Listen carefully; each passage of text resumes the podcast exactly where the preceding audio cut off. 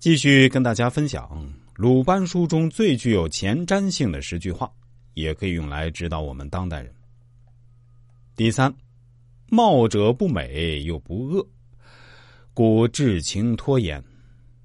无论遇到什么事情，既不喜形于色，也不怒目相待的人，是让人感觉深沉的人，是一个值得信赖的人，是可以托之以机密大事的。工作生活中总会有人抱怨。自己不被领导器重，不被朋友信任，总觉得这是别人在用有色眼镜看待自己。但你有没有反思过，这是为什么呢？是不是自己平素不够稳重，不够沉稳？俗话说得好，嘴上没毛，办事不牢。试想啊，你会愿意将一件很重要的事儿托付给一个说话办事浮躁、不靠谱的人吗？想哭就哭，想笑就笑，固然是一种真性情。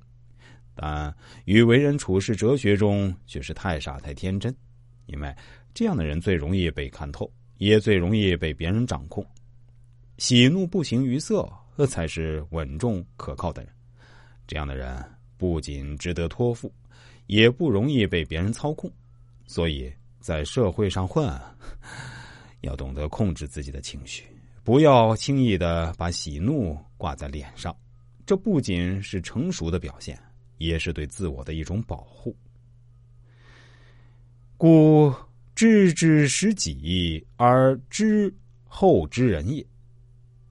了解别人要从了解自己开始，了解明白了自己，才能去了解别人。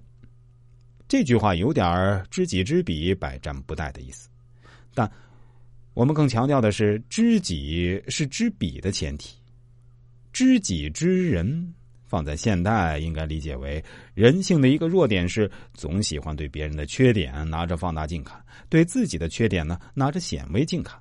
这样做的后果往往是看不清自己，不知道自己能做什么，不能做什么，更加不知道为什么别人能做到而你做不到。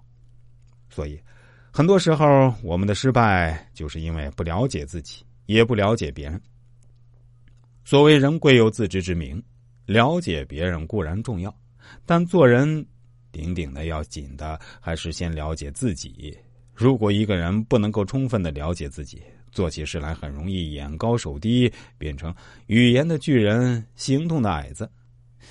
一个有自知之明的人，既能看清楚自己的不足，也明白自己的长处，从而扬长补短，充分施展自己的才华，最终成就一番事业。